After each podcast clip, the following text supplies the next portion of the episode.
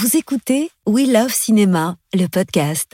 Une rencontre humaniste entre deux générations, une plongée passionnante au cœur du documentaire. C'est le programme du troisième numéro de We Love Cinéma, le podcast Jingle. Première règle du Fight Club est C'est ok Maman disait toujours Moi je crois pas qu'il y ait de bonnes ou de mauvaises situations. Tu bluffes, Martini. Mais moi, les dingues, je les soigne. C'est à moi que tu parles Je vais lui montrer qui c'est Raoul. Pour quatre coins de Paris qu'on va le retrouver éparpillé par petits bouts façon puzzle. Vive le cinéma Bienvenue les amis du grand écran, c'est Mehdi Omaïs. On va parler évidemment de cinéma, c'est d'ailleurs pour ça que vous êtes là, et plus particulièrement de cinéma qui fait du bien à l'âme, doux et tourné vers le soin. En seconde partie, l'immense cinéaste et documentariste Nicolas Philibert sera en effet avec nous pour évoquer son nouveau documentaire sur l'Adamant, Ours d'or à la dernière Berlinale, présidé par Kristen Stewart. Une œuvre poignante dont l'action se situe dans un hôpital psychiatrique de jour flottant sur la Seine. Mais avant, une de nos plus talentueuses comédiennes et réalisatrices, capable de nous arracher des larmes chez Abderrahman Sissako comme de nous faire rire aux éclats chez Lucien Jean-Baptiste tout en étant engagée et ancrée dans son temps, Aïssa Maïga. Bonjour Aïssa. Bonjour Mehdi. Comment ça va? Est-ce que tout va bien? Ça va très bien. Et toi? Bah écoute très bien, je suis très heureux de te recevoir, d'autant plus que c'est pas tous les jours que je reçois dans ce podcast quelqu'un qui est né à Dakar, la même ville que moi. Donc je voulais Et oui, the best. Ah, the, the best place to be born. Voilà. Euh, voilà, vraiment. En tout cas, je suis ravi euh, de t'avoir aussi pour parler de Quand tu seras grand, le second long métrage du duo Andrea Bescon et Eric Métayer, césarisé pour les chatouilles. Tu y campes une animatrice qui s'occupe d'enfants et dont le quotidien est bousculé lorsque ces derniers doivent partager leur cantine avec les résidents d'une maison de retraite. Tu donnes la réplique à Vincent Macaigne et Marie Gillin. On y reviendra. J'aimerais juste rappeler qu'on t'a vu chez des cinéastes de premier plan. J'en cite quelques-uns. Michael Haneke, Cédric Lapiche, Philippe Lioré, Abderrahman Sissako, Alain Gomis ou Michel Gondry. La grande classe. On va bien sûr parler de toute cette belle carrière. Mais pour commencer, est-ce que tu peux nous dire quel est le cinéma que tu aimes? Ah, moi je suis une spectatrice euh, au goût éclectique. Et c'est la même chose euh, en tant qu'actrice. J'aime euh, toutes sortes de cinéma. Bon, j'ai un faible quand même pour euh, le cinéma d'auteur. euh, pour Ça les, se voit, j'ai envie de dire, avec tes choix. pour les œuvres qui sont euh, qui sont recherchées au niveau narratif, au niveau esthétique. Euh, j'aime le cinéma engagé, mais j'aime aussi des comédies légères ou des drames. Enfin, je- honnêtement, je, je je veux pas choisir Salle ou chez toi les films Plutôt en salle? Les deux. Chez moi, en salle et même euh, dans les transports. euh, Ah, Je carrément fais partie des gens qui continuent à prendre l'avion. Mais ça, faut- Ah, tu regardes des films dans l'avion aussi Ouais, ouais, ouais. Bon, après, ça dépanne hein, quand on n'a pas vu certains. ouais, ça dépanne et puis ça, éloigne aussi la peur euh, du crash. Ah, toi aussi Ah, mais c'est atroce. Ah, mais décollage ou atterrissage Bah, les, les, les, les trois, décollage, atterrissage Et vol. et vol, voilà. Punaise. Bon, bah écoute, quand tu seras grand, donc euh, c'est le film euh, qui fait l'actualité. Pourquoi tu as choisi de, ce projet? Est-ce que c'était cette rencontre entre deux générations qui t'a vraiment plu et qui est le fer de lance de ce film? Ce qui m'a plu, c'est que c'est un film euh, choral, virevoltant. Euh, le, scé- le scénario l'était. Euh, vraiment, j'ai eu la sensation d'entrer dans un monde, euh, aussi bien le monde des enfants que le monde des résidents de la maison de retraite, que le monde des, bah, de, toutes ces personnes qui encadrent. Et, euh, et j'ai aimé le fait que ce soit euh, très, à la fois très intimiste, drôle, poignant. J'ai aimé l'ancrage social aussi, ce que ça raconte de la société aujourd'hui. Et euh, voilà, je sais pas, j'ai j'ai été embarquée en fait, tout simplement. Ah non, mais je peux, je peux comprendre. Et alors, ce, ce rôle d'animatrice qui est, qui est très beau, est-ce que toi, tu pourrais faire ce type de métier? Est-ce que tu Mais te sentirais pas aussi patiente qu'elle? Ah mais pas du tout Pas du tout Mais moi j'ai j'ai une admiration sans borne pour toutes les personnes qui s'occupent de nos enfants dans la société, de la crèche euh, au lycée, en passant par le collège, l'école primaire. Enfin, honnêtement, non, je, je pense qu'il faut quand même une dose de vocation que je n'ai pas. Euh, et, en fait, j'ai aimé aller à la découverte de, ce personnage de haut, de le construire, parce que je connais des gens qui font ces métiers-là et pour lesquels j'ai vraiment beaucoup d'admiration et avec lesquels j'ai des discussions sur le sujet de, de leur travail depuis très longtemps. Alors, quel est l'avantage pour, euh, pour une actrice d'être dans un tel film choral? Peut-être encore plus, pas choral avec des acteurs connus, mais choral avec des enfants, des anciens. Quel type d'énergie ça te donne euh, pour toi? Est-ce que c'est un terreau fertile pour une actrice? Alors, quand on débarque sur le, sur le plateau, il y a beaucoup de monde dans quasiment toutes les scènes, on est nombreux. Alors il y a les enfants et il y a, euh, bah voilà, tous les adultes. Euh, enfin, honnêtement, je pense que l'acteur le plus âgé devait avoir 85 ans, 87 ans. Et le plus jeune? Et le plus jeune, euh, je sais pas, 6 ans. Et en réalité, ce qui se passe très vite, c'est qu'on est avec des acteurs. Point barre. Qu'ils soient connus ou non, au bout d'un moment, ça n'a plus vraiment d'importance. ce qui compte, c'est le niveau d'aisance, peut-être parfois, et euh, ce qui est marrant, c'est que des acteurs non professionnels, comme des enfants par exemple, peuvent d'un seul coup avoir euh, une espèce de liberté euh, totale, alors qu'un acteur professionnel ou une actrice professionnelle peut d'un seul coup être confronté à un doute par rapport à la manière d'aborder un personnage, etc. Et donc l'énergie, elle circule de façon totalement inattendue d'un jour à l'autre. C'est enfin, jamais le même schéma. Mhm. Et moi, j'avais tout simplement des camarades de jeu, quel que soit leur âge. Et euh, c'est ça qui est beau. Ouais, mais en plus, euh, aucun jour ne se ressemblait, j'imagine, pendant le tournage. C'est ça. Et en fait, il y a une sorte d'esprit de troupe qui s'est très vite imposé, très naturellement.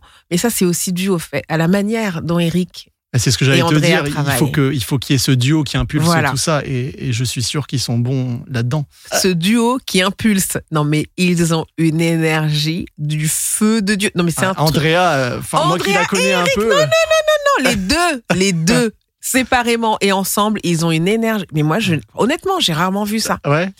J'ai rarement vu des gens qui avaient autant d'énergie tout le temps. C'est bah c'est beau. Mais tout le temps. Mais c'est un truc de ouf. Et ils et donc ils ont et puis ils viennent du théâtre, ils viennent de la scène. C'est ce que j'allais te dire. Donc il y a une. Ils ont l'habitude. De, de la troupe, du travail très collectif qu'on retrouve pas toujours dans, au cinéma parce que les choses sont très séquencées, très saucissonnées. Et j'adore ça aussi. Hein. Mhm. Mais, euh, mais là, il y a, enfin, je sais pas, moi, j'ai eu l'impression d'être dans un bain d'énergie toute la journée. Et on a beaucoup tourné avec des, des, plans séquences. Donc, euh, la ah caméra ne s'arrêtait pas. Il faut laisser vivre le plan. Voilà. Et le plan, c'était mais cinq ou six scènes mhm. qui étaient quasiment simultanées. Donc, il fallait vraiment être à l'écoute de ce qui se passait non pas dans le groupe d'à côté ou celui d'après, mais encore dans celui d'après, beaucoup plus loin dans l'espace, pour se synchroniser. Moi, j'ai adoré. Aïssa, on a un message pour toi. Cher Aïssa Meiga, c'est Andrea Bescon. Voilà, qui te parle. Je voulais juste euh, témoigner toute mon admiration pour la femme que tu es, pour l'artiste que tu es, pour tes engagements, pour ta très très grande solarité, qu'un atout euh, tellement important dans les combats. Honnêtement, quand on a écrit le rôle de Aude, voilà, on a écrit Aude. Mais quand je t'ai vu faire ce discours au César, le courage que tu as eu de parler du racisme ordinaire, de placer ça au devant euh, du débat au César, à la cérémonie des Césars, avoir ce courage-là dans ta robe jaune, en train de demander un verre d'eau, puisque en plus tu avais l'élégance de dire à quel point ça te stressait. Franchement, Aïssa, je me suis dit putain cette meuf, je l'admire au plus haut point. J'ai envie d'être de cette team. J'ai envie qu'on soit dans la même team. Et tout de suite j'ai dit Eric, mais c'est Aïssa. Aude, c'est Aïssa en fait. Et Eric a dit tout de suite, mais évidemment, tu as raison, c'est Aïssa. On propose à Aïssa. Donc ça a été une évidence pour nous. Et ça, c'est le, rôle de Aude. Quand on l'a proposé, c'est bien sûr pour ta qualité d'actrice, mais pour la qualité d'une être humaine qu'on trouve exceptionnelle. Voilà, je voulais te témoigner ça, je voulais te remercier de la générosité que tu as eue sur le tournage, la générosité que tu as eue avec chaque humain sur le tournage. Vraiment, Aïssa, je t'admire beaucoup. Tu es une humaine euh, extrêmement inspirante. Je suis fière d'avoir partagé ce parcours artistique. J'espère que nous en aurons d'autres. Je t'embrasse de tout mon cœur. Voilà, c'était Andrea Bescon donc, qui a co-réalisé avec Eric Métayer euh, Quand tu seras grand. Une réaction? Sur ses propos, Aïssa Je te sens très ému. oui, ça me touche énormément parce qu'Andrea Bescon, c'est une femme exceptionnelle, c'est une artiste exceptionnelle, c'est une, une personne résiliente, c'est quelqu'un qui montre le chemin. Alors, elle parle de mon courage, mais honnêtement, je lui renvoie le, le, compliment au, centuple parce que le, le sujet dont elle s'est emparée dans les chatouilles sur scène puis au cinéma, euh, les abus sexuels, les viols sur enfants, euh, c'est vraiment entrer au cœur du tabou social, familial, politique. Et non seulement elle l'a fait de façon artistique, mais elle continue à le faire de façon militante et elle ne lâche rien. Voilà, je reçois tous, tous les mots qu'elle a prononcés avec une gratitude totale. Parce que ce discours que j'ai fait au César, alors on n'est pas là pour parler de ça aujourd'hui, ce serait c'est un, sujet qui est complexe, le, les discriminations. Euh. Non, mais on peut. On a d'ailleurs en fait, puisqu'elle parlait d'engagement, je voulais en parler plus tard, mais comme c'est elle qui ouvre euh, qui ouvre un petit peu ce sujet, est-ce que tu l'as toujours été engagée comme ça? Et d'où elle vient cette fibre Cette fibre, c'est pas un, militantisme agressif, mais on sent que tu défends vraiment les causes auxquelles tu crois et que ça te tient à cœur. Alors, j'ai voulu faire du cinéma pour plusieurs raisons. D'abord parce que euh, je trouve que le monde raconté par des histoires est autrement plus vivable que le monde, le monde tel qu'on le vit. Euh, j'ai voulu faire, voilà, faire des films et du théâtre pour incarner des personnages. Et j'avais le sentiment très clair, quand j'avais 18, 19 ans, 20 ans, que les films, les fictions pouvaient aider à améliorer la société d'une certaine façon, même de façon un peu modeste. Et en entrant dans le cinéma, euh, j'ai découvert que la couleur de ma peau était un problème pour les gens du cinéma. Et je ne m'y attendais pas du tout, parce que l'idée que je me faisais de ce milieu-là, euh, quand j'avais 20 ans, c'était un milieu progressiste. Mmh. Euh, et, donc ça, ça a été une gifle une gifle totale. Et puis quand on a 20 ans. Tu l'as immédiatement ressenti ça? Immédiatement. Enfin, c'était. Non, c'était très clair. Les gens étaient assez décomplexés. On vous disait que c'était pas possible parce que vous étiez noir. Enfin, c'était normal. Enfin, il y avait vraiment pas de, de prise de conscience et pas même de malaise. Et, euh, et en réalité, ce qui m'a aussi frappé à l'époque, c'est que bon, j'avais 20 ans, l'époque du lycée était assez proche, et le lycée était par excellence l'endroit où certaines valeurs républicaines étaient transmises aux, aux, élèves. Et donc ces valeurs, moi, je, les avais complètement embrassées. Euh, les enfin, surtout la valeur, je sais pas, d'égalité, par exemple. Euh, et d'un seul coup, c'était totalement impossible de le, de le voir ou de le vivre dans le milieu du cinéma français. Il y avait une impossibilité. Oui, il y a eu un gap immédiat un gap total, et donc, Moi, ça m'a mise en. Enfin, honnêtement, j'étais coupée en, mille morceaux parce que je me disais, mais comment est-ce qu'on peut m'avoir demandé d'apprendre, euh, je sais pas, tous ces concepts euh, liés au siècle des Lumières, aux philosophes des, Lumières et puis d'un seul coup, j'arrive au cinéma et puis on m'explique qu'il faut que je joue euh, systématiquement la fille excisée, mariée de force, etc. Et qu'on dépeigne la, la, famille dans laquelle je suis censée avoir été, avoir évolué de façon totalement problématique, déshumanisé, etc. Je rappelle, je rappelle que tu as coécrit euh, L'essai Noir n'est pas mon métier euh, avec plusieurs autres actrices qui ont été confrontées à ces, ces, problématiques et le documentaire Regard Noir que tu as réalisé en 2021. Euh, Qu'est-ce qui, d'une part, t'a donné le courage d'en parler parce que ça a mis du temps et, et, et d'autre part, est-ce que ça a changé quelque chose? Est-ce que tu sens que ça va mieux? Alors, moi, je fais partie des gens, j'étais pas la seule à en avoir parlé depuis longtemps.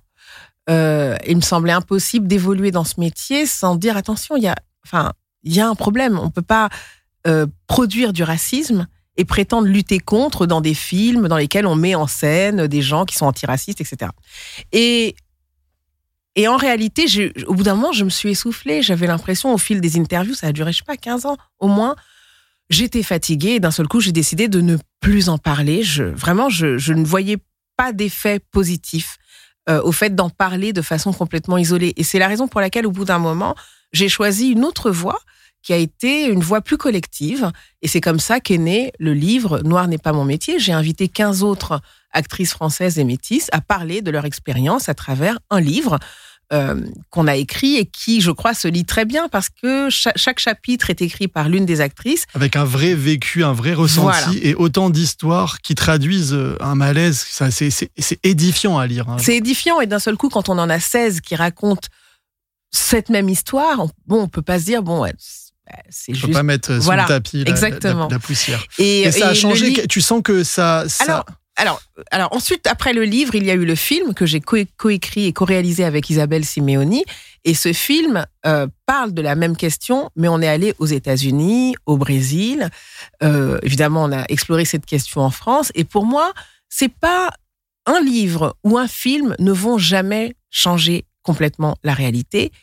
Il faut un travail sur la durée et un travail qui soit mené de façon collective. Donc je n'ai jamais été dans l'illusion de penser que le livre noir n'est pas mon métier. D'un seul coup, elle est tout changé. D'autant plus qu'on a eu, on a pris une décision, c'était de ne pas nommer les personnes ou les entités directement, mais plutôt de raconter de façon euh, euh, suffisamment claire et éloquente quelque chose de l'ordre du systémique, quelque chose qui fait système parce que c'est un mélange de d'habitudes, de, pratiques qui sont installées depuis longtemps et qui ne permettent pas le changement. Et aujourd'hui, euh, alors je ne sais, moi je ne suis pas sociologue, donc je n'ai pas d'outils de mesure réelle pour te répondre et pour te dire oui les choses ont changé. Je pense qu'elles évoluent mais de façon extrêmement lente. Et je m'étonne du fait qu'on puisse, euh, en France, et pas, ça ne concerne pas que le cinéma, discriminer dans le milieu du travail sans être jamais inquiété.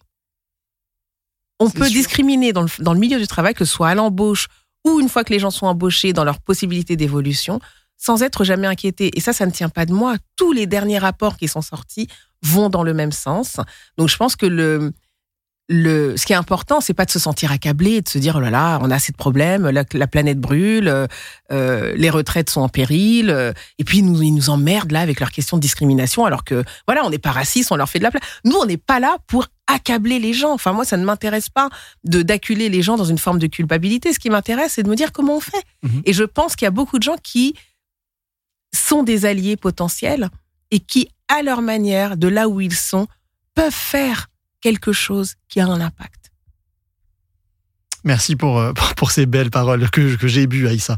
Euh, revenons donc à, Quand tu seras grand. Moi, ça m'a fait penser à cette phrase que Amadou Ampateba a prononcée à l'UNESCO, euh, que j'adore. Quand un vieillard meurt, c'est une bibliothèque qui brûle. Oui. Est-ce que tu comprends que ça m'ait fait penser à cette phrase? Mais complètement. Complètement. Parce que, alors, moi, je ne connais personne dans mon entourage qui soit dans une maison de retraite. C'est vraiment un milieu que je ne connais pas. Et je pense que c'est aussi dû au fait qu'ayant été élevé dans une famille ouest-africaine, c'est pas des choses auxquelles ça on n'existe pas en fait. Ça, on fait pas ça. Si jamais tu dis ça, c'est la cata. Ça va dire quoi? Ah non, si on, apprend que j'ai mis mes vieux en maison de retraite, je pense qu'en rentrant au bled, je, enfin, je veux même pas imaginer ce qui va se ah passer. Mais Ils vont te faire la honte. Voilà, vraiment la, vraie honte. Et euh, cette phrase, elle me touche parce que j'ai toujours vu les gens dans ma famille être pressés de vieillir. Mais depuis toute petite. Les gens se disent, ah, au moins quand je serai vieille, ah, on va bien s'occuper de moi, je serai tranquille, etc. Parce que les gens savent que dans la société ouest-africaine, on gagne en respectabilité. D'un seul coup, quand on est vieux, on peut se poser, les gens vous. Mais ils ah, vous mais Il y a la sagesse des anciens, ils la parole qui compte. Vous parlez, les gens se taisent. Vous avez soif, vous n'avez même pas le temps de finir de demander un verre d'eau qu'il est déjà là. Donc voilà, il y a une sorte de confort euh, qui qui est voilà qui est offert aux personnes âgées. Et euh, et, toi, t'es du genre, es du genre à, accueillir la parole des anciens avant qu'ils s'en aillent. Est-ce que, est-ce que c'est quelque chose que que tu oui, veux? Oui, alors oui, et je trouve que je ne le fais pas assez. Euh, j'ai commencé, par exemple, même à faire des interviews assez formelles. Hein.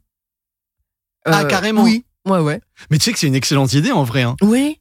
Et en fait, et même, tu vois, en venant là, je me dis, mais il faudrait faire un podcast avec les anciens. Parce que, en plus, le, je parle de ceux qui sont ici en France, leur parcours de vie, les parcours euh, migratoires, les exils, les arrachements, les, les intégrations, les désintégrations. Enfin, tout ça sont des choses qui sont extrêmement, euh, je pense, inspirantes et pas seulement pour euh, les enfants d'immigrés entre guillemets.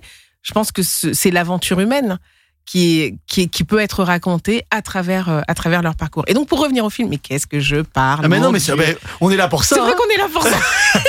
T'imagines un podcast sans, sans, sans voix Et le podcast commence. voilà, c'était fini. Une heure de méditation.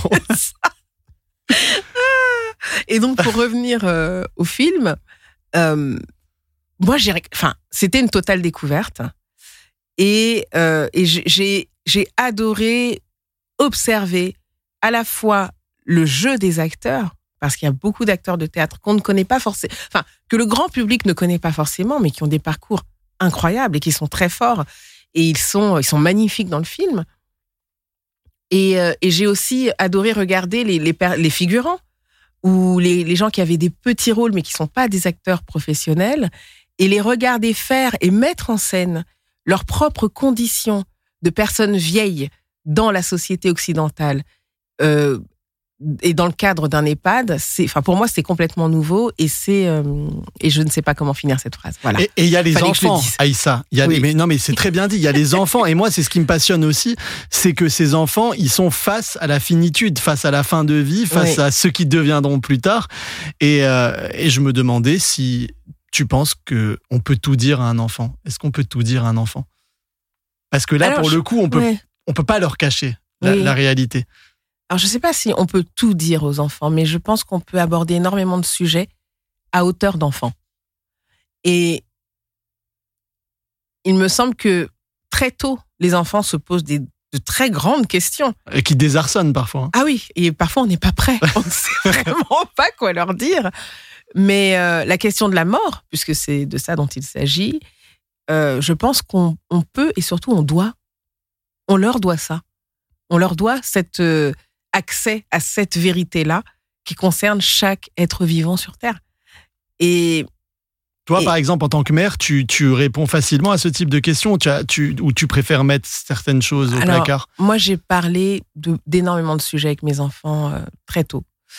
Euh, alors, la question de la mort, moi, je l'ai vécue en tant qu'enfant. Quand mon père est mort, j'avais 8 ans et demi.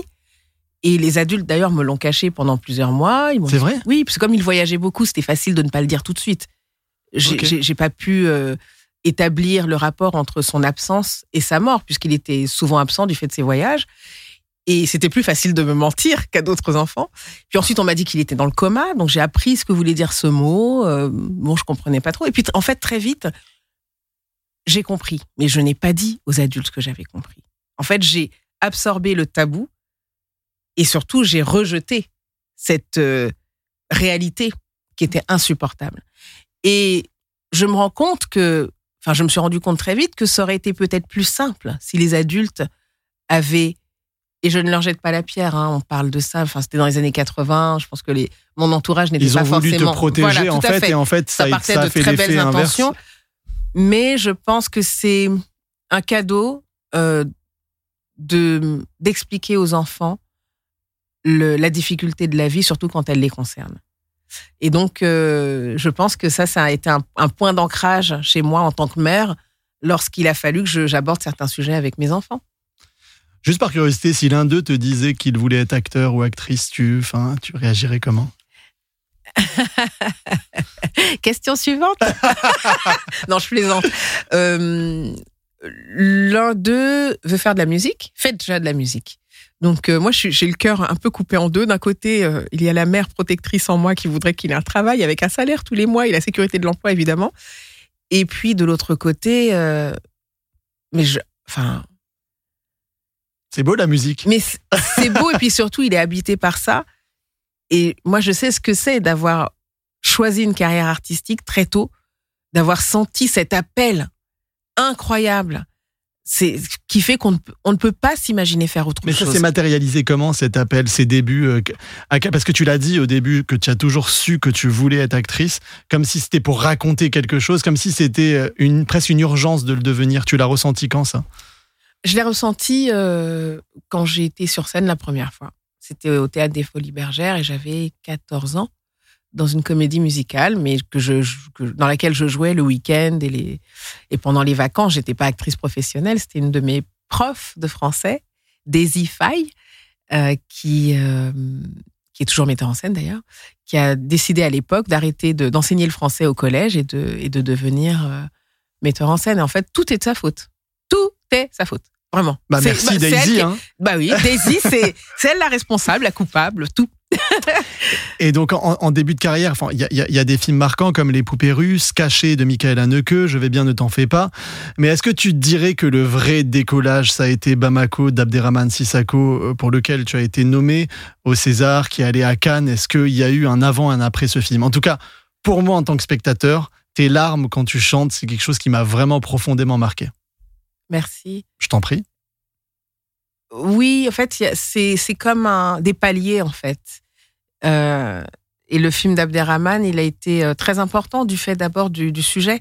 Euh, le, le procès de la Banque mondiale dans la cour d'une maison à Bamako, c'est un, un concept, un principe qui, qui n'avait jamais été vu et, la manière dont il a réalisé ce film en convoquant à la fois de vrais juges, Ah, de vrais Tata, avec les avocats, Sénégalaises. exactement, euh, et des, des personnes de haut vol, euh, faisait que ce procès-là avait tout d'un vrai procès. Et d'ailleurs, tous ces magistrats et tous ces avocats ne jouaient pas la comédie. Ils ont vraiment euh, défendu soit la Banque mondiale d'un côté, soit la partie civile, euh, que ce soit un paysan malien qui ne gagne rien malgré toutes les récoltes, que un économiste venu témoigner de des affres de, de l'ajustement structurel. Et en fait, moi, je faisais partie de la partie fiction de ce, de ce drôle de film Ah qui oui, était un petit peu un drôle de documentaire. film. oui. Et en plus, on le tournait à, à Bamako. Et je suis du Sénégal, mais aussi du Mali. Donc, il y avait beaucoup de choses qui étaient très importantes pour moi. Et, euh, et le film a, a eu un écho, d'ailleurs, jusqu'à aujourd'hui. Alors, c'est marrant parce que je suis allée présenter le film que j'ai réalisé, Marcher sur l'eau, euh, Dont on parlera un petit peu plus aux tard. États-Unis, et notamment dans des universités. Et là-bas, le film d'Abderrahman Sissako continue d'être un objet d'étude euh, dans, dans beaucoup de, de facs. Bah, c'est totalement compréhensible. Si vous l'avez pas vu, euh, voyez-le et voyez aussi Timbuktu, qui est aussi un très très très grand film. Euh, moi, j'adore Michael Haneke. Donc, euh, d'un mot, juste, je voudrais savoir, c'est comment tourner dans dans un Haneke? Alors j'ai tourné Dans deux Caché. fois avec lui, dans Caché la première fois. Alors c'est la première fois qu'il tournait hors d'Autriche. Oui, avec des acteurs France, français, avec voilà. Daniel Auteuil et, et Juliette Binoche. Voilà, notamment. donc j'ai le souvenir d'un d'un réalisateur euh, extrêmement concentré et je pense qu'il travaillait avec une équipe nouvelle avec laquelle il n'avait jamais collaboré avant. Et donc je, je- voilà, j'ai le souvenir, c'était il y a longtemps, hein, mais j'ai le souvenir d'un d'un voilà, il, il se mettait la pression. Voilà. Et ensuite dans non ça c'était Code inconnu, pardon. Que- Code inconnu. Et dans Caché, euh, donc avec Denis Podalides, euh, Nathalie Richard, euh, on était venu faire vraiment, je sais pas, on a tourné dans une ou deux scènes, je me Mhm. souviens plus, c'était un clin d'œil. Et là, on était à Vienne, euh, donc avec euh, Juliette Binoche et euh, Daniel Auteuil dans les rôles principaux. Et donc on était à Vienne, on était chez lui. Ils connaissaient déjà Binoche, ils avaient, c'était leur troisième film ensemble peut-être ou le deuxième, je sais plus. Nous, il nous connaissait tous, il avait déjà travaillé avec chacun d'entre nous. Et là, j'ai découvert un clown. En vrai? Mais oui, quelqu'un qui n'arrête pas de faire des blagues. euh, qui, et c'était c'était marrant d'ailleurs de voir la même personne à quelques années de à quelques années d'écart être dans une énergie euh, complètement différente. Et c'est quelqu'un d'extrêmement bienveillant, euh, qui très précis. On est à l'école, hein, Bah, J'ai envie de part dire, avec ça se voit quand que- tu vois ses plans. mais ça se, et c'est c'est une précision qu'on dont on peut voir le, le mode de fabrication pendant le tournage sur des notamment plein de détails euh, presque des détails euh, qui sont hors champ euh, je dis presque hein, mais euh, juste pour pour exprimer quel est le le niveau d'exigence qu'il a qu'il a vis-à-vis de lui-même et puis je crois qu'il adore les les, les, les acteurs les actrices donc c'est c'est magnifique de tourner avec lui Autre ambiance de tournage, moi qui m'intéresse, c'est Michel Gondry. Est-ce Oui. que tourner chez Michel Gondry, donc Oui. l'écume des jours, ça ressemble à un film de Michel Gondry? Mais totalement. Bah, moi, j'ai eu l'impression d'être un peu dans sa tête parce que L'écume des jours euh, de Bo- Boris Vian, déjà, c'est un, un livre extrêmement imagé. Et, le, et la transcription euh, à l'écran par Michel Gondry de l'œuvre de, l'œuvre de Vian, c'était. Moi, j'avais l'impression d'être dans le laboratoire d'un, d'un savant fou, aussi bien au niveau euh, des, des, des accessoires que du décor lui-même. voilà. Et, euh, et en fait, Gondry, on s'est rencontrés d'une drôle de manière. C'est qu'en fait, je, on se connaissait pas du tout. J'ai donné une interview dans un, un magazine et c'était euh, le L, euh, L à Paris. Donc, il fallait que je parle de voilà d'une expo, d'une librairie, de, de différents lieux que j'aimais bien. Et il y avait l'expo, la fabrique, la fabrique euh, du, du- enfin, je sais plus Je ne comment pourrais ça pas t'aider. une expo organisée par Gondry à Beaubourg, Mhm. Dans laquelle les spectateurs pouvaient eux-mêmes réaliser des courts-métrages en studio avec des, des- des éléments Ah, miniatures. génial. et, euh, et donc j'avais dit, bah, moi je trouve ça super parce que c'est euh, vraiment l'art populaire dans, dans son, son aspect le plus noble. Et je reçois un coup de fil de mon attaché de presse qui me dit, écoute, Michel Gondry a lu ton, ton interview, il veut te rencontrer. Je dis, mais arrête, c'est une blague. Et, et c'était vrai. Et je jouais au théâtre, il est venu me voir et c'est comme ça qu'après il m'a proposé un rôle dans l'écume des jours. Donc c'était rigolo.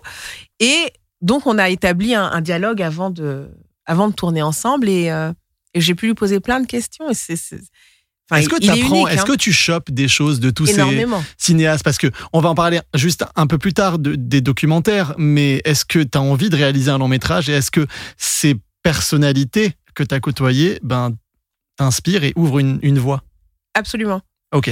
Euh, le, une partie du, plaisir que je retire dans mon travail, en dehors de celui qui consiste à jouer, euh, réside dans le travail d'équipe, mais aussi dans le fait d'être aux avant-postes pour observer la manière de travailler de chaque réalisateur ou réalisatrice. Et ça, c'est un truc que j'ai toujours aimé faire, et d'autant plus depuis que j'ai commencé à passer derrière la caméra et à réaliser euh, deux documentaires. Et pour te répondre, oui, j'ai hâte et en même temps très peur de réaliser une fiction.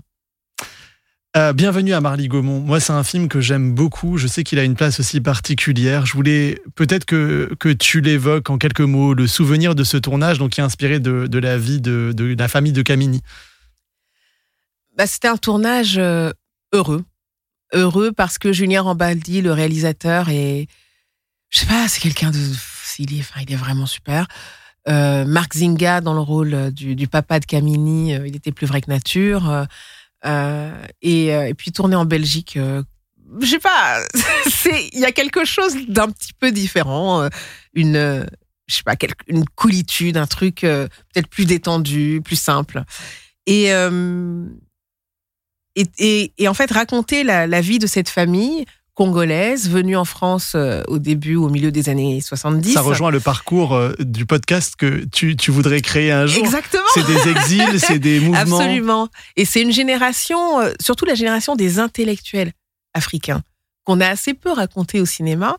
Et, euh, et moi, j'en ai vu beaucoup de- d'intellectuels africains, africains qui ont soit pété les plombs, soit qui ont dû endurer un niveau de, de frustration énorme parce que leur euh, capacité n'était pas reconnue. Ils faisaient l'objet euh, d'un déficit de crédibilité, c'est-à-dire qu'on ne pouvait pas les envisager dans certains postes à haut niveau, alors même que leur parcours euh, le justifiait. Et, euh, et raconter donc l'histoire de ce médecin venu en France, qui croyait, enfin qui a fait ses études ici, qui décide de, rester et qui, ne trouvant pas de place ailleurs, s'établit à Marly-Gaumont, donc vraiment dans le tru du cou. Tru du cou. ben voilà, c'est mieux, c'est mieux C'était quoi comme ça. l'autre mot que tu avais eu du mal à Le dio et le trou Mais c'est des, c'est des mots complètement cons en plus. Je veux dire, c'est même pas des mots difficiles. Euh, On a une surprise, Aïssa. Il y a Encore un message pour toi. Salut Aïssa, c'est Julien Rambaldi. C'est l'occasion de te faire un petit coucou, puisque Mehdi m'a demandé de t'envoyer un petit message. J'espère que ton prochain documentaire va bientôt sortir. J'ai hâte de le voir. J'avais beaucoup aimé le premier que j'avais vu. C'est peut-être même une fiction, je ne sais pas, le prochain.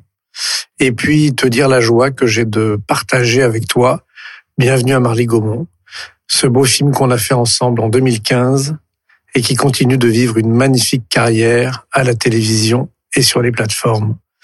Voilà, je t'embrasse et j'espère à bientôt. Merci pour cette belle surprise. Alors, c'est très, c'est très vrai ce qu'il dit par rapport à la vie du film. Là, je tournais en, en Afrique du Sud. C'est quand même un peu loin d'ici.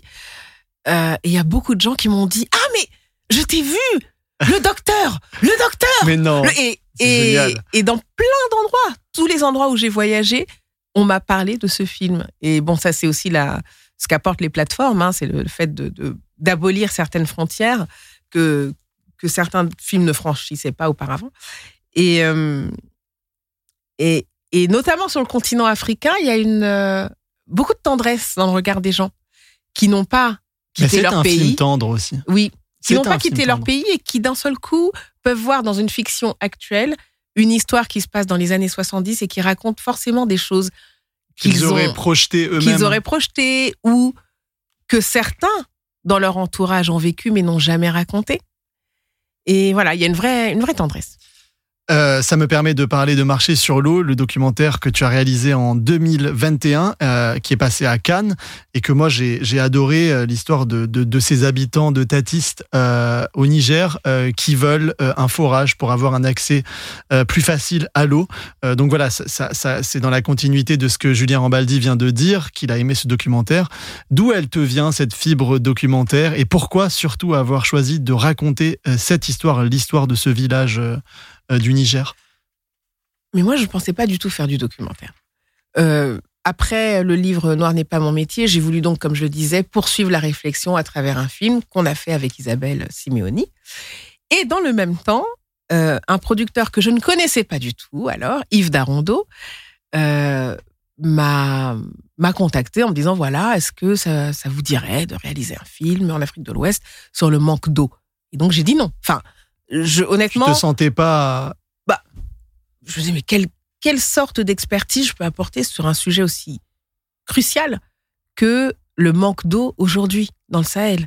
Et en fait euh, il m'a convaincu très vite parce que d'abord j'avais carte blanche ce qui l'intéressait c'était de savoir quel point de vue euh, j'allais apporter sur, euh, sur cette histoire. Et puis, il m'a piqué aussi avec quelques éléments. Bon, je viens du Sahel. Le Mali et le Sénégal font partie de, de la bande sahélienne. C'est une région du monde à laquelle je suis très attachée pour des raisons euh, familiales évidentes. Euh, et, et, quand j'ai appris que dans cette communauté, il y avait une école, ça m'a énormément touchée parce que c'est une communauté Peul. Les Peuls sont par essence des nomades. Pas tous, enfin, il y a 40 millions de Peuls aujourd'hui dans le monde, hein, mais certains vivent encore dans un mode de vie nomade, mais ce mode de vie est complètement empêché du fait de, de la sécheresse et de la raréfaction de l'eau. Et imaginez ces familles nomades s'établir de force et profiter, entre guillemets, de cette opportunité pour permettre à leurs enfants d'accéder à l'école, c'est quelque chose qui m'a touchée parce que l'école tient un rôle absolument central dans ma généalogie mon grand-père, dans les années 50, au Mali, qui s'appelait alors le Soudan français, euh, a envoyé ses, ses enfants à l'école. Dit comme ça, ça a l'air de rien, mais dans une famille dite noble, ça ne se faisait pas du tout d'envoyer ses enfants à l'école des colons. Et mon grand-père a décidé d'envoyer ses enfants dans cette école-là pour qu'ils puissent maîtriser les outils intellectuels du colonisateur pour pouvoir s'émanciper. Et c'est comme ça que mon père, mais aussi mes oncles et aussi mes tantes sont allés à l'école. Donc dans les années 50, mon grand-père a eu une espèce de vision très moderne euh, des choses et je ne serais sans doute pas là, en face de toi, aujourd'hui, sur les berges de la Seine, en train de parler de ça, s'il n'y avait pas eu euh, cette décision euh, liée à l'école. Ouais.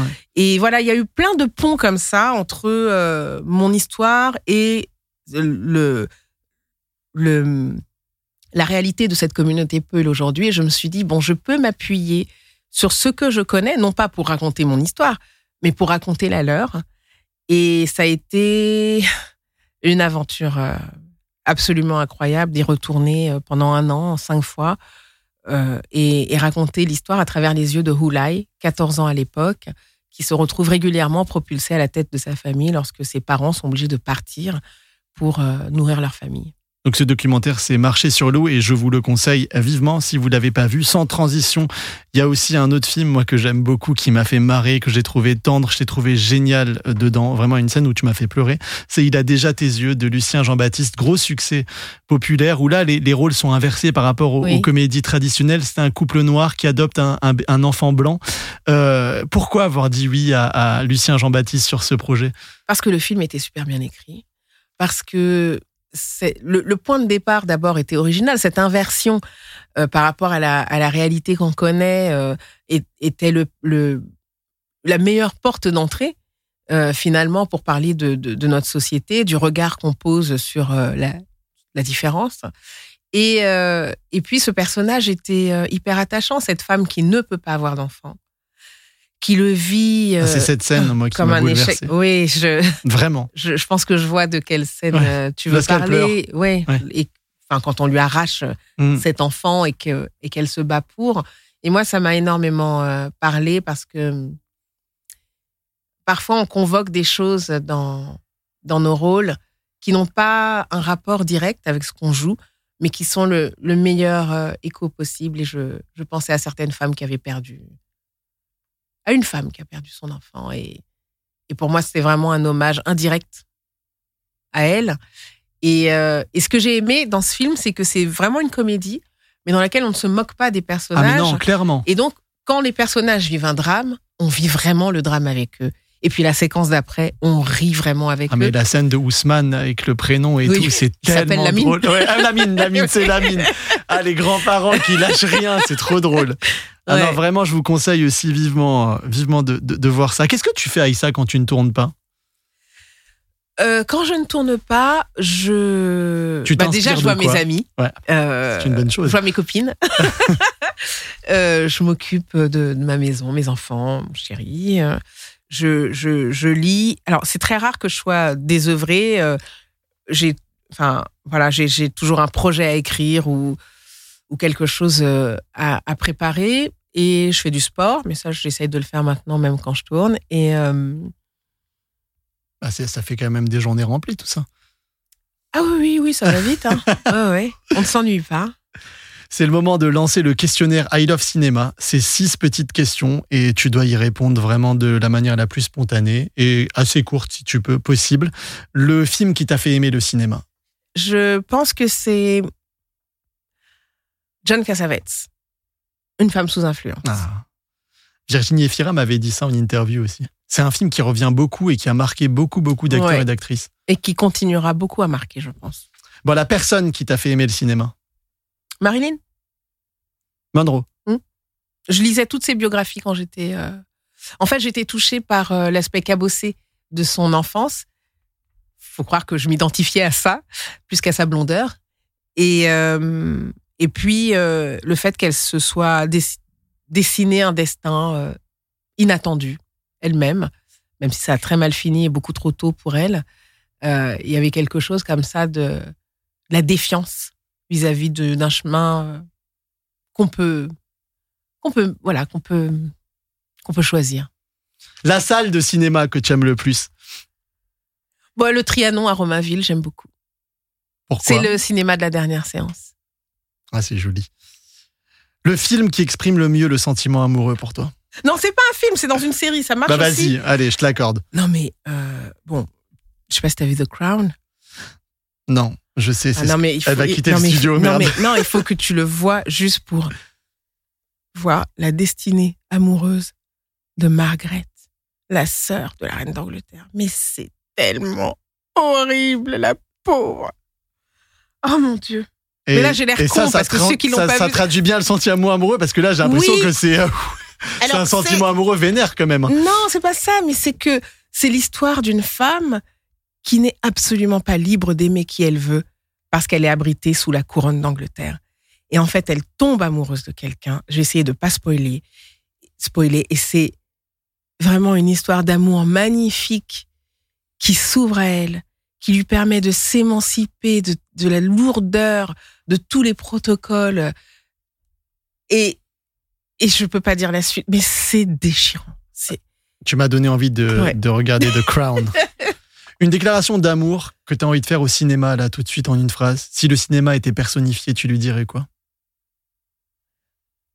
Que je l'aimerais tous, tous les jours et pour toujours. Oh, c'est trop mignon. Mais moi aussi, hein, on sera deux. En fait, on est beaucoup à l'aimer. hein. Euh, dernière question dans ce podcast, dans la deuxième partie, on met en lumière euh, des métiers qui sont euh, moins connus. Bon là, en l'occurrence, euh, le prochain invité est très connu, euh, mais c'est le métier du documentaire. Est-ce que toi, tu as une personne euh, du, de l'ombre du cinéma que tu as envie de mettre en lumière là spontanément, qui travaille euh, activement et qui mériterait d'être euh, plus connue? Mélissa Petitjean, Qui est? Mixeuse. Vous allez pouvoir l'écouter des heures. Elle est passionnante. Donc c'est le travail du son, euh, le traitement du son euh, après tournage. Quand j'ai dit ça, j'ai rien dit. La manière qu'elle a de parler de son travail à la fois du point de vue artistique, mais aussi euh, du point de vue sociétal, sa faculté à transmettre. D'ailleurs, elle enseigne à la Fémis. Euh, et, et puis c'est une super camarade. Elle a mixé mes deux films.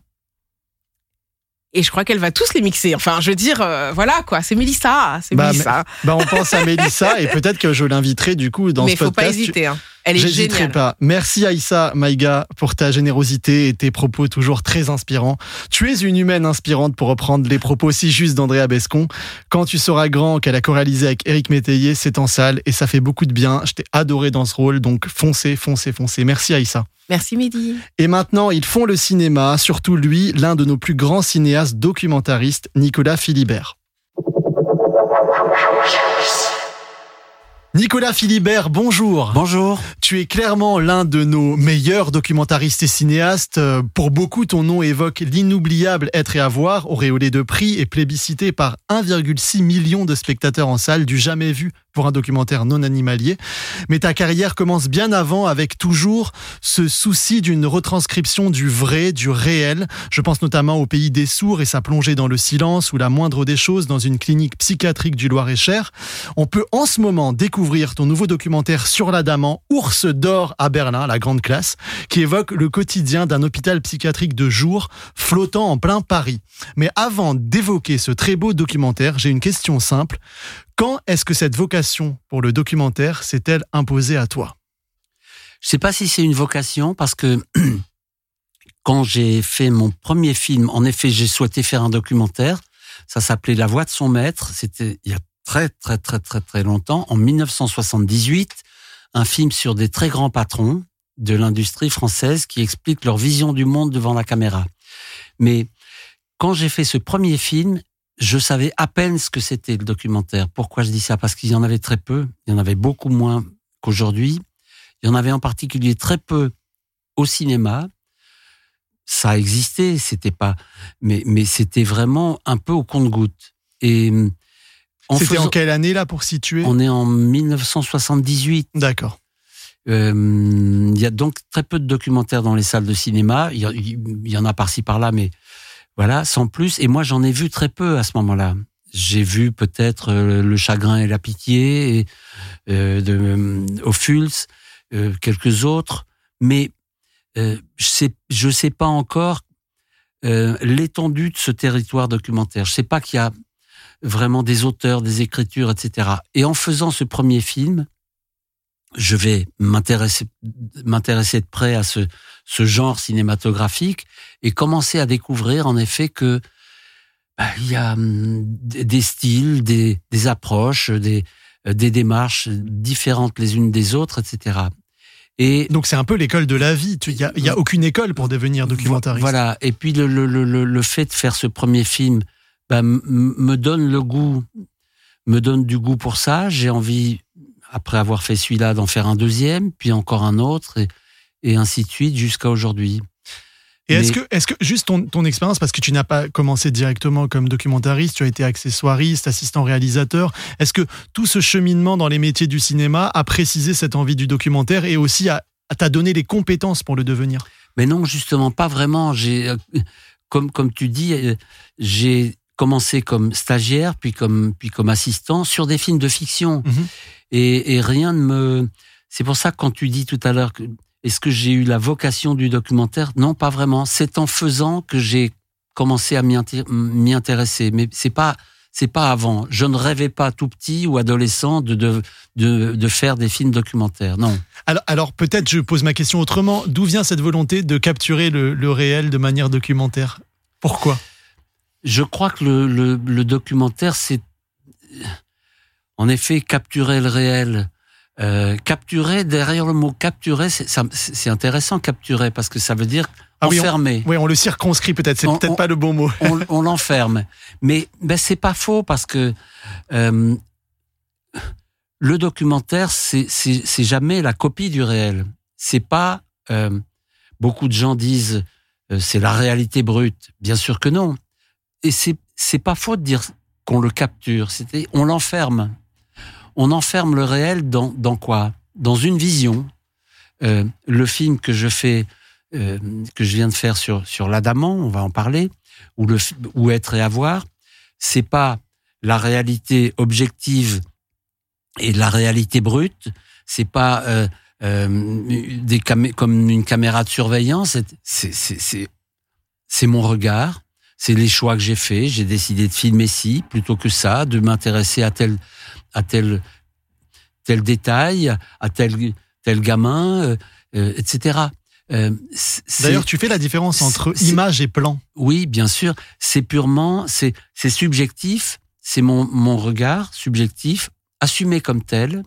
C'est donc partiel, partial, et c'est pas, ça n'est pas la photocopie du réel. Donc c'est, une- je capture les choses, je les, je- et puis ce terme de capture m'intéresse aussi parce que je trouve que filmer l'autre, filmer quelqu'un, c'est l'enfermer. Filmer, c'est enfermer. Euh, je te filme ouais. je te filme, je t'enferme et je te fige dans le temps et l'espace. Je te fige à un certain, je te filme à un certain moment de, de ton parcours, de, de ta vie, etc. Et je vais donner de toi une image à un moment précis. Et puis ta, ta vie va continuer, tu vas continuer à faire des choses, à grandir, etc. Mais je t'aurai enfermé dans à un certain moment, dans, dans le temps et dans l'espace. Mmh. Ah, c'est sûr, c'est intéressant. Comment tu choisis tes sujets? C'est c'est eux qui te choisissent, c'est toi qui les choisis? C'est plutôt des choses, les, les choses s'imposent à moi comme ça tout d'un coup. Il y a quelque chose qui, je sais pas très bien dire pourquoi. Je suis jamais là chez moi euh, à me dire quel est le bon sujet? Pour le prochain film. C'est pour moi jamais comme ça que ça se passe. Mhm. pas- je dirais il n'y a pas de bon ou de mauvais sujet, il me semble. Euh, on peut faire un film sur un sujet peut-être euh, qui pourrait sembler mineur, inintéressant pour beaucoup de gens, banal. euh, anecdotique ou et de même on, on peut on peut se planter et faire un très mauvais film sur un sur un apparemment grand sujet. Donc le, le la force d'un film est est pas liée à l'importance de son sujet ni euh, à l'importance de la de la cause qu'il défend. Et peut-être l'urgence d'une volonté de raconter quelque chose C'est ça, il y, a- il y a quelque chose qui s'impose tout d'un coup. Voilà, on ne sait pas toujours pourquoi. Moi, je sais pas toujours très bien pourquoi. J'ai envie de d'aller ici plutôt que là, de, de de de venir avec ma caméra dans cet endroit. Quelque chose m'attire là. Ça, il y a quelque chose qui m'interpelle, qui me me touche. C'est pas et j'ai pas forcément pas plus que ça envie de le savoir au fond pour garder. euh, parce que je suis pas trop dans l'auto-analyse. Pourquoi est-ce que j'ai voulu faire ce film, etc. Ouais, je comprends. quelquefois je le fais en me disant peut-être que en le faisant je vais comprendre pourquoi je l'ai fait ou pourquoi j'ai voulu le faire mais c'est même pas toujours le cas. Une fois le film fini quelquefois je sais je sais pas plus pourquoi j'ai voulu le faire mais en tout cas je l'ai fait. Alors, tu parlais de prendre ta caméra. Euh, Ça me permet d'introduire cette question. C'est quoi le dispositif euh, de mise en scène d'un de tes documentaires? Est-ce que tu es seul? Est-ce que humainement et, et logistiquement Ça consiste en quoi? Alors en général on est 3 4 euh, pour ce film on était quand l'équipe était au grand complet on était quatre. Moi je filme j'ai quelqu'un avec moi, un assistant ou une assistante caméra qui m'aide un peu, euh, qui parfois prend une deuxième caméra dans certaines situations. Quand je filme une réunion, il faut quelquefois être deux, c'est plus, plus, c'est mieux comme ça. Un ingénieur du son et puis euh, un stagiaire qui nous aide dans, dans l'organisation, dans les contacts, etc. Parce que j'imagine Voilà. qu'il y a une volonté de disparaître aussi, de se faire le plus petit possible quand on Non, filme. alors justement pas. Pas de disparaître, pas de se faire oublier, de, de se faire accepter. Mais c'est- pas du tout pareil. Et pour se faire accepter, il faut pas chercher à se, faire disparaître. Se faire disparaître, ça, ça laisse entendre que on va filmer les gens en douce, euh, se, se faire oublier.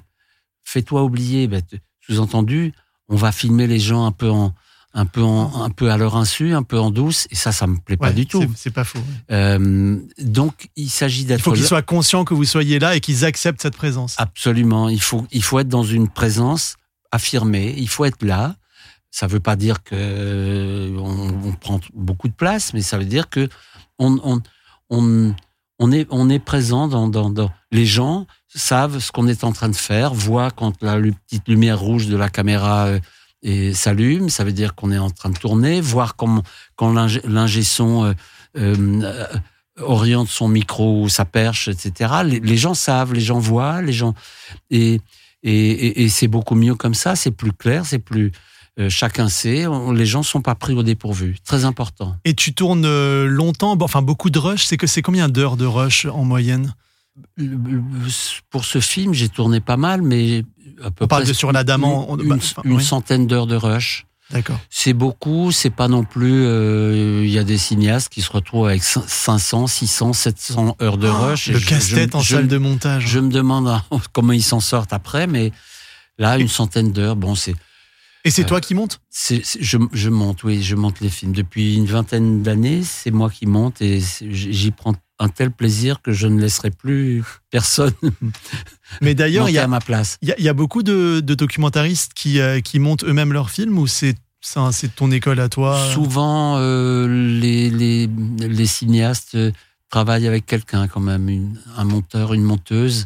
Mais dans le, dans le documentaire, le, le ou la cinéaste est toujours présent, est toujours là. Et, et c'est c'est quelque chose qui se fait à, à- à deux dans la, dans la, dans la, dans la complicité.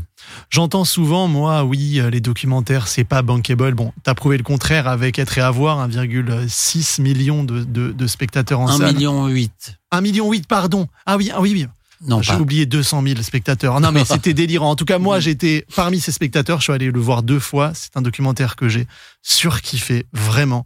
Euh, mais je me demande, en gros, euh, est-ce que, bon, j'imagine quand on s'appelle Nicolas Philibert, qu'on a eu ce type de succès, ça doit être un peu plus facile d'être financé. Mais à quel point le documentaire est encore difficile à financer? Est-ce que tu, par exemple, sur l'Adamant, dont on va parler un peu plus profondément dans, les minutes qui viennent, mais est-ce que tu as eu du mal à financer ce, type de documentaire? Alors moi, je, dirais que de par mon parcours et mon, ancienneté, je peux dire, j'ai quand même relativement euh, de la chance par, comparé à beaucoup qui, qui débutent ou qui euh, font des choses plus, hum, plus exigeantes peut-être aussi et, et qui, ont, qui ont du mal à financer leurs films.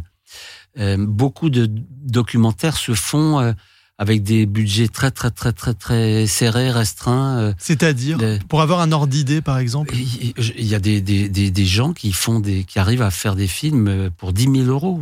Euh, alors ça, ça demande, de- ils travaillent seuls ou ils payent pas les gens, ils n'ont pas de quoi payer les gens. On- dans ce cas-là, on, on, on, on se fait prêter du matériel, on, euh, on ne paye que le, les, les choses qui sont, qui sont incompressibles.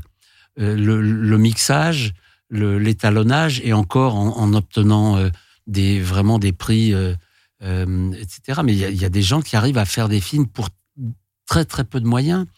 Euh, et, et- et ces films-là se font euh, euh, grâce à beaucoup d'astuces, beaucoup de, euh, de sacrifices aussi. Moi, moi j'ai cette chance d'arriver à peu près à financer mes films et hum, sans doute que le succès d'être et avoir pour joué, quelque mais, chose, ouais. mais même les précédents ont, été plutôt, plutôt bien financés. Alors, on va parler de, ton nouveau documentaire sur l'Adamant. Tu filmes une structure novatrice où la frontière entre les patients et les soignants est presque gommée, euh, où la psychiatrie est plus humanisée, humaniste, où les patients ont la possibilité de renouer avec le monde.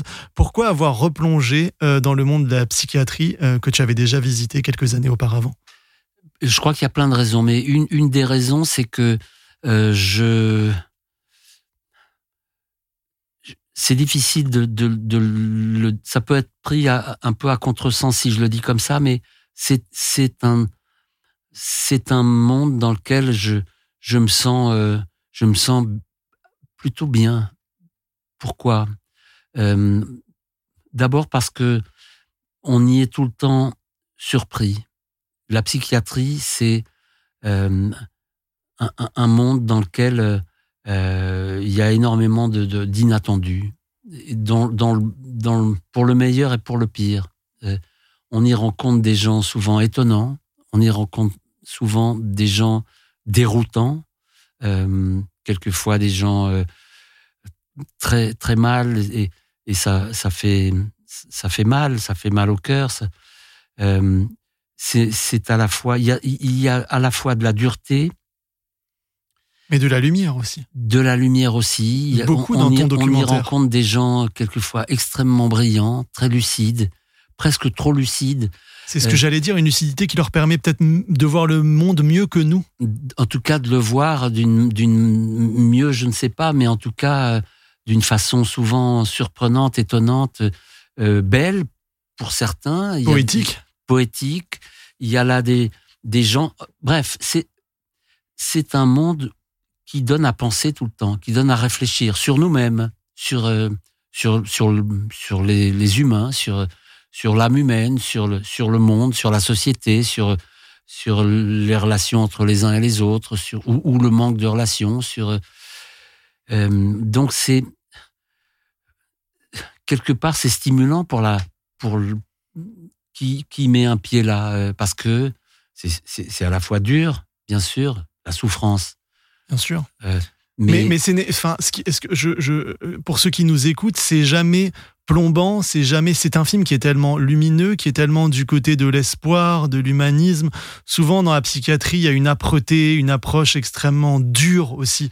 Mais là, cette dureté est toujours contrebalancée par par une légèreté de ton, par un regard très tendre que, que vous portez à, à, à, toutes ces personnes. Mais parce que c'est, j'essaye au fond de les patients en psychiatrie sont très souvent stigmatisés. Ils font peur, et, euh, euh, on les prend pour des gens euh, dangereux, violents, etc. Ça arrive, ça arrive. Soyons pas naïfs.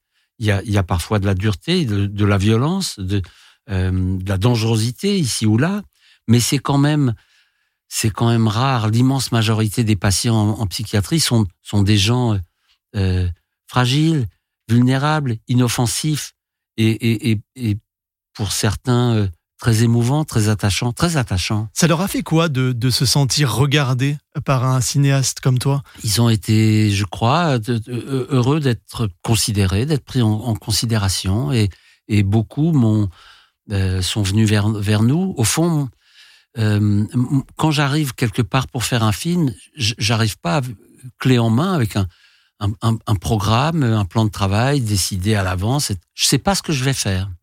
Et c'est ça qui me plaît aussi. Il y a aussi une, une, forme de presque de chance de capter le moment de, enfin, je sais pas si c'est le mot, mais de grâce, parce qu'il y a de la grâce aussi.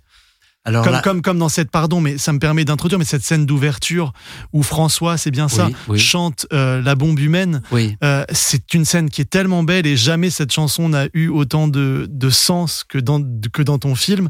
Euh, quand il l'a chanté, tu t'es dit, ah, je vais ouvrir le film avec ça J'ai j'ai pas pensé, je vais ouvrir le film, mais j'ai me suis dit, ben, il faut absolument que cette, cette scène soit dans le film. Je savais pas encore si elle serait au, au début, au milieu, à la fin, etc. Mais c'est vrai que François chante ce, cette chanson avec une telle, une telle force, une telle présence euh, que euh, il, il, nous fait vraiment entendre euh, les paroles de cette chanson comme on peut-être comme on, on, on, les a jamais entendues. Clairement, clairement. Et, et, et c'est très, c'est très beau. Et là, c'est vrai, je me suis dit, mais ça, il faut que ça soit dans le film.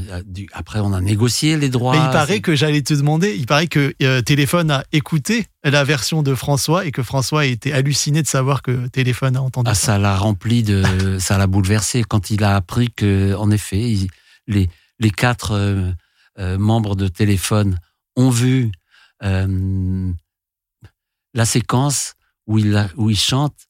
Quand je lui, quand je lui ai dit ça, il était euh, très, très, très ému. Et, rien que d'y repenser, je repense à ce moment, je, suis moi-même très ému repenser à ce moment-là. Ça, c'est ça, ça fait partie des, des belles victoires du mmh. film. Une autre mmh. aussi belle victoire, c'est euh, on, on, met souvent en concurrence les films de fiction et de documentaire, le documentaire n'étant entre guillemets pour certains pas du cinéma, etc. Oui. Et là, c'est la première fois que un de tes films concourt en compétition d'un grand festival. Oui. Donc en l'occurrence Berlin, mmh. Ours d'or, je le rappelle. C'était, c'est peut-être une l'ours d'or est une victoire, mais le fait d'être en compétition et d'être le bienvenu dans ces festivals aussi, c'est une forme de victoire, non? Absolument. Je, suis très très reconnaissant à, Carlo Chatrian, le, directeur artistique de la Berlinale, qui euh, d'avoir mis le film en compétition. C'était ça allait pas de soi parce que il, nous a expliqué qu'il y avait quand même un certain nombre de pressions pour euh, euh, non pas pour exclure les, documentaires, mais il y avait de la pression pour faire une sélection avec des, des films un peu tapis rouge, euh, un peu des stars, etc. Parce que de, de, depuis deux ans, la Berlinale était un peu endeuillée par le, la, euh, la pandémie. Donc, euh, les deux précédentes éditions, c'était un peu en, en, mode mineur, comme ça, sans invité, sans. Euh, voilà. Donc, Là, il a, il a eu au fond l'audace de maintenir ce, ce choix qu'il avait de montrer le film, de mettre le film en compétition et ça, ça a été un, un, tremplin magnifique pour, pour le film. Et, il, a, il a plu le film surtout à la présidente du jury, euh, Kristen Stewart, qui a dit, euh, alors je sais plus où est non, d'abord toi, toi quand t'es monté sur scène et que t'as eu l'ours d'or, tu as dit Are you crazy or what? J'adore cette phrase. comment tu l'as vécu? Et c'est tellement dingue parce que Kristen Stewart, c'est un monde qui est tellement éloigné de ce que tu fais, ces deux univers de cinéma qui se télescopent. Comment tu vis ça? J'étais sur le sur le moment, j'étais j'étais je savais plus trop où j'étais quoi, j'étais un peu, un peu chaviré euh, quand je suis monté sur scène. Je, sais plus ce que j'ai ce que j'ai dit. Enfin, je j'ai dû bafouiller comme, ah, tu leur as demandé s'ils étaient fous. oui, bah oui, oui, oui. J'étais un peu, un peu secoué quand même. Euh, c'est vrai que ça, je, je m'y attendais pas. Euh, je, je, savais que le film obtiendrait quelque chose puisqu'on m'a demandé de rester pour le de revenir pour le palmarès, mais je savais pas que le film irait irait aussi loin. Elle a dit une très belle phrase euh, c'est la preuve cinématographique de la nécessité vitale de l'expression humaine. C'est joli quand même. C'est très beau. Qu'est-ce que t'en dis? À son speech était magnifique, vraiment très beau. Mais sur le moment, je l'ai pas entendu. J'étais trop trop chaviré. C'est après que j'ai tranquillement euh, réécouté ce qu'elle avait dit. Euh, j'ai même pas tout compris. Je me suis fait traduire par euh, quelqu'un euh, ces mots pour les, les avoir bien, bien en tête. Et, oui, parce qu'elle parle vite, Kristen Stewart. Elle a un accent. Ta, ta, ta, ta. Mais, voilà, mais vous avez pu en reparler après tous les deux. Est-ce que tu, tu, enfin, elle t'a dit encore une fois pourquoi ça l'avait touché autant? Le soir, après le palmarès, il y avait un dîner qui rassemblait euh, ceux qui étaient encore à, Berlin, les, les, cinéastes, les équipes, le jury, les, les jurys, euh, etc. Et euh, quand je suis arrivé devant le, restaurant où, avait lieu ce dîner, elle était là, elle m'attendait devant la porte. C'était très très émouvant. On a fait une photo tous les deux. Oh, c'est mignon. Et c'était voilà, c'était très très beau. J'ai demandé euh, à Stéphanie Pilonka il y a quelques temps, quand je l'ai interviewée euh, pour son documentaire sur l'adoption, quelles étaient les limites finalement d'une personne qui fait un documentaire sur des sujets qui sont parfois sensibles, où il y a beaucoup mhm. d'intimité? Toi, tu rentres dans cet hôpital, on t'accorde une confiance aveugle, que ce soit les patients ou le personnel hospitalier. Est-ce que toi, tu te sens investi d'une grande responsabilité? Et est-ce qu'à un moment, tu te dis ça, je l'ai vu, mais je peux pas le raconter, je peux pas le mettre parce que je les trahirais il y a des choses que je ne, bien sûr qu'il y a des choses que je, que je, que je me refuse à, à filmer et, j'allais dire à, à, garder dans le film une fois tourné. Non, c'est plutôt au moment de, du tournage que je, euh, je m'impose certaines limites. Je vais vous donner un exemple. Un film en psychiatrie, euh, c'est un film qui vous amène à, rencontrer des, des personnes qui euh, sont pas au, au, au, mieux de leur de leur de leur forme, etc. Parmi ces gens-là, il y a des gens qui sont présents, présents à ce qui se passe, et puis il y en a qui sont délirants, comme on dit, qui sont euh, euh du coup euh, qui en crise, qui sont qui sont en crise, euh, voilà. Personnellement, moi, je me refuse à filmer des gens quand s'ils sont trop en crise et s'ils sont délirants. Autrement dit, ça, veut dire les filmer à leur insu, au fond. Parce que, alors voilà, je vais filmer quelqu'un qui tout d'un coup pousse des cris, se roule par terre, etc., euh, dit des choses complètement incohérentes, et puis dans dans trois semaines, la personne en question va euh, ira mieux, va, et je vais je vais lui dire, voyez ça, euh, ce moment-là où vous vous roulez par terre en poussant des cris, oui oui, je vais le mettre dans le film. Bah non, non non. Moi, je m'interdis ce genre de choses. D'autres cinéastes euh, raisonnent autrement. Je leur jette pas la pierre. Chacun, chacun a ses, ses propres limites. En ce qui me concerne, moi, je, j'essaie de ne pas prendre les gens au piège, de pas les filmer à leur insu, de, euh, de filmer les gens dans une dignité. Alors après, j'encours le, le reproche. On, on, peut me dire ah ouais, mais vous montrez pas les crises, donc c'est quoi cette vision un peu un peu bisounours ou un peu un peu naïve ou parce que ça arrive, il y a des crises. Oui, il y a des crises. Oui, ça existe. Mais je ne montre pas ça, je ne filme pas ça par, par égard pour les personnes que je filme et que je respecte. Voilà. Et as une, moi, je trouve que tu as une approche qui est sèche, mais dans le sens le plus noble du, du terme. Euh, et je sais l'amour que tu portes, par exemple, pour Frédéric Wiseman, qui est un, un génie. Enfin, moi, j'adore ce documentaire. Euh, pas de voix off, par exemple. Est-ce que ça, c'est vraiment ton maître mot depuis le début, la voix off qui parasiterait le propos ou même l'intelligence du spectateur? La voix off, euh, je, je suis pas. Alors, je suis pas contre la voix off. Euh, c'est pas un dogme pour moi de pas mettre de voix off. D'ailleurs, dans un, de mes films, Retour en Normandie, je parle, je, raconte. C'est moi qui raconte. Mais disons que euh, mes films ne reposent pas sur des explications, sur du discours qui, au fond, qui dirait, qui viendrait dire au spectateur ce qu'il faut penser et ce qu'il faut, ce qu'il faut voir et ce qu'il faut penser. Moi, j'ai, j'ai trop de respect pour les spectateurs pour leur dire, euh, leur, leur donner les explications, donner le mode d'emploi. Je pense que c'est bien, bien plus intéressant si les spectateurs découvrent, éprouvent des choses par eux-mêmes, découvrent, comprennent, comprennent pas tout, euh, euh, euh, mais, sont à même de, de réfléchir à partir de ce qu'ils voient. De, voilà, je n'aime pas infantiliser les, spectateurs du film. Et souvent, la voix off, elle, nous elle est là pour nous dire quoi penser, pour penser à notre place, pour nous infantiliser. Et ça, j'aime pas. Et, et cette infatigabilité, on va dire, de, de Wiseman qui continue à filmer les institutions sur des durées démentes, etc. Est-ce que c'est un modèle qui qui te qui t'inspire? Est-ce que tu veux aussi continuer à, à documenter un maximum euh, jusqu'à la fin de la fin et au-delà de la fin? Alors moi, j'ai pas le même euh, le même rythme que lui, Frédéric Wiseman, euh, qui est bien plus âgé que moi euh, est, un homme. Et qui a vu sur l'Adamant et qui l'a adoré, je précise. Oui, oui. Et ben, il, fait à, peu près un, presque un film par an ou un film tous les 18 mois. C'est extraordinaire parce que il est d'une. C'est quelqu'un qui, qui travaille sans arrêt. Euh, il, il, est très impressionnant. C'est c'est comme un, un marathonien, c'est un sportif de haut niveau. D'ailleurs, c'est un homme qui a pratiqué beaucoup de sport et qui, euh, de temps en temps, on se retrouve pour marcher un peu dans Paris. Un jour, j'étais, euh, on, dînait ensemble, un peu loin de chez lui. J'ai dit, Fred, est-ce que tu veux qu'on prenne un taxi Je te pose euh, chez toi, etc. Mais ça va pas, non on, va marcher. C'était minuit, on est rentré à pied. Enfin, il est, il est infatigable. C'est beau.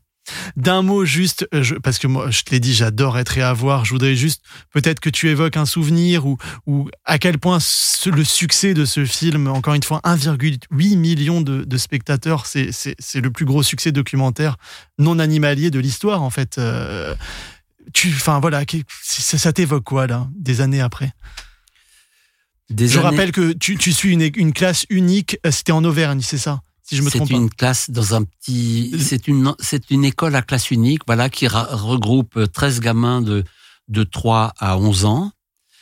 Euh, moi, j'aime beaucoup le, j'aime beaucoup le mélange. J'aime beaucoup le, je trouve qu'on vit dans un monde où les gens sont repliés sur, il y a un repli identitaire très fort, malsain, euh, communautariste, euh, euh, étriqué, euh, les gens s'invectivent, les, chacun reste sur son euh, sur son quant à soi, dans son coin comme ça. Ce, que je, moi, ce qui me m'intéresse, c'est c'est les, les, c'est l'hétérogène, c'est c'est le c'est c'est le, l'altérité, c'est l'altérité, c'est le multiple, c'est c'est de de de de de, de, de, je dirais de, de parler avec des gens qui qui sont pas comme comme comme mon soi, de, de d'ouvrir les yeux sur euh, sur les autres. C'est euh, on apprend des autres, euh, mais beaucoup de gens se ferment.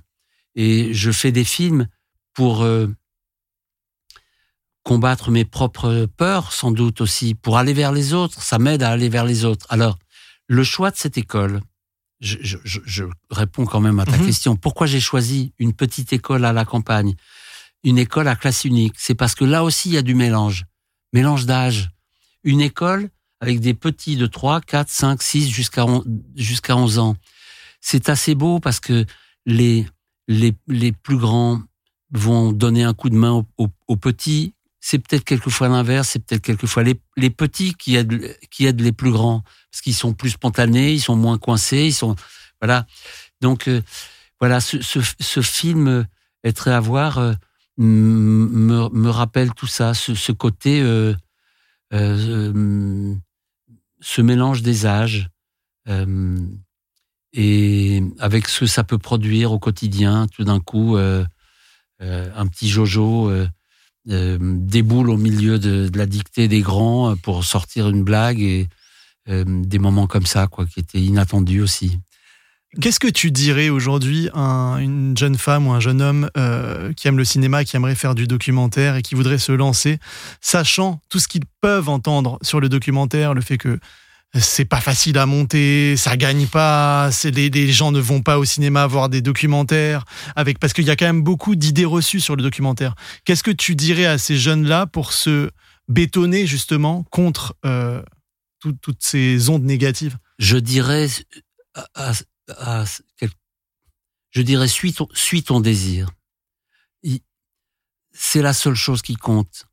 Ça peut être dur, mais ça peut être ingrat, long, compliqué, difficile. Euh, mais si tu fais pas ce que tu as envie de faire, bah tu viens ne viens pas te plaindre après parce que de toute façon c'est dur. Euh, mais mais euh, parce qu'on gagne, est-ce qu'on gagne sa vie? Enfin, sauf si on fait des grands succès, mais si on fait des documentaires qui restent vus mais pas tant que ça, est-ce que c'est galère en fait? C'est beaucoup de gens se demandent. Ben à force, on peut arriver à, gagner sa vie. Moi, j'ai passé mon temps à mes débuts à refuser des. J'ai fait un, ou deux films pour démarrer, à la suite de quoi je recevais des propositions, des commandes, comme on dit. Et la plupart du temps, ça ne me plaisait pas du tout. J'avais envie de faire mes, mes films à moi, à partir de mes, mes, mes désirs à moi. J'ai refusé toutes sortes de commandes qui auraient été plus rémunératrices euh, quand on vous apporte un projet un peu sur un plateau, euh, on, on, on, apporte aussi de financement en même temps, etc. Ça me plaisait pas. Je disais non, non, non, non. Je préférais euh, galérer et, et, et, me battre pour mes projets plutôt que de faire bon. Après, chacun fait comme il peut, fait comme il veut. C'est compliqué, c'est difficile, c'est dur de bouffer, etc. Quand on quand on commence en particulier. Mais, mais je crois que c'est impératif de de suivre son désir et de, parce que c'est de toute façon beaucoup d'énergie. Alors autant mettre cette énergie-là pour les projets qu'on a vraiment envie de faire soi-même. Pour conclure, je vais te demander, c'est quoi ton documentaire préféré, qui n'est voilà, qui celui vraiment qui, te suit le plus et qui est fondateur? Il y a, deux cinéastes euh, documentaristes qui, qui peut-être sortent du lot pour moi, comme étant ceux qui m'ont le plus touché, le plus appris, le plus. C'est, c'est Fred Wiseman, bien sûr, et c'est aussi Van der Keuken, très grand cinéaste néerlandais, euh, qui a fait des films. Alors lui, qui a, qui a ouvert plein de portes, euh, qui a eu, qui est allé dans plein de directions, mais chaque fois c'est, c'est fort et c'est étonnant. Merci beaucoup en tout cas Nicolas de t'être prêté à ce jeu. Merci pour ton temps. C'était un honneur de t'avoir aujourd'hui euh, dans ce podcast We Love Cinéma sur l'Adamant. Je rappelle, c'est une merveille, c'est en salle et c'est d'un humanisme salutaire, donc foncez. Merci encore. Merci beaucoup. Et c'est déjà la fin de ce troisième numéro de Wheel of Cinema, le podcast. Merci à nos invités Aïssa Maïga et Nicolas Philibert, deux belles âmes qui se sont illustrées avec deux œuvres qui font du bien. Prenez soin de vous et de ce que vous aimez. Montrez-leur des films et surtout dites-leur que vous les aimez. Aimez-nous aussi en étoiles sur Apple Podcast et Spotify. Et n'oubliez jamais, comme dirait Quentin Tarantino, vive le cinéma!